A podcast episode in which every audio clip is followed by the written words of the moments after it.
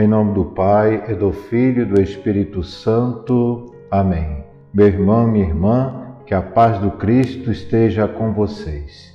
Hoje, terça-feira, estamos na 12 segunda semana do tempo comum. Hoje, 23 de junho, vimos no Evangelho da Missa, Evangelho de São Mateus, capítulo 7, versículo 6, depois de 12 a 14. Chama atenção para o versículo 12, onde Jesus vai nos dizer: Tudo quanto quereis que os outros vos façam, fazei também a eles. Nisto consiste a lei e os profetas. Neste versículo, vemos um convite de Jesus Cristo para fazermos o bem, todo o bem ao nosso próximo, a olhar o nosso próximo ter essa sensibilidade. Às vezes, na nossa correria do dia a dia, nós perdemos essa sensibilidade e Jesus nos ajuda a refletir. Tudo aquilo que nós desejamos que as pessoas façam por nós, tudo bem que nós desejamos que as pessoas façam por nós, nós devemos, primeiramente, fazer para as pessoas com as quais nós convivemos. Eu tenho essa preocupação de ajudar o meu próximo? Quem é o meu próximo? São aquelas pessoas, repito, com as quais nós convivemos no dia a dia, na nossa família, no nosso ambiente de trabalho, na nossa comunidade. Precisamos enxergar o nosso próximo e precisamos fazer todo o bem, bem que nós desejamos que eles façam a nós. Jesus depois continua o Evangelho no versículo 13, onde ele vai fazer um convite.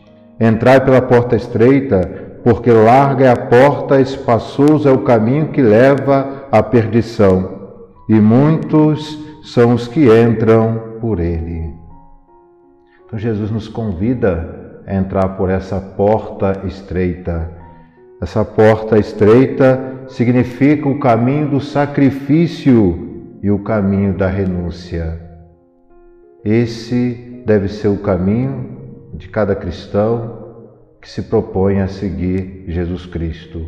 Esse deve ser o nosso discipulado, um caminho de sacrifício, um caminho de renúncia. Experimentamos a recompensa já aqui nessa terra, mas em sua plenitude no céu. A porta estreita nos leva para a vida, enquanto a porta larga nos leva para a morte.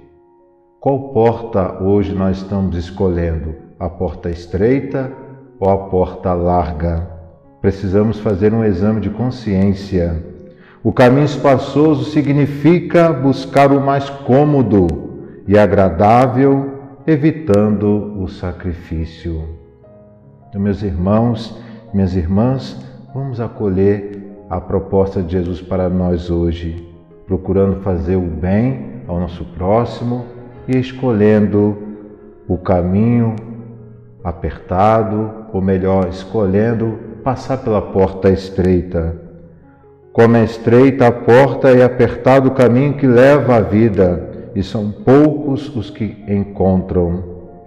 Esse versículo nos assusta, pois Jesus diz que são poucos os que entram no caminho que leva à vida. Será que você e eu fazemos parte desses poucos que escolhem a porta estreita, o caminho do sacrifício? Que nós possamos, diante do Evangelho de hoje, renovar os nossos propósitos para que nós possamos seguir o caminho da cruz que é o caminho da porta estreita.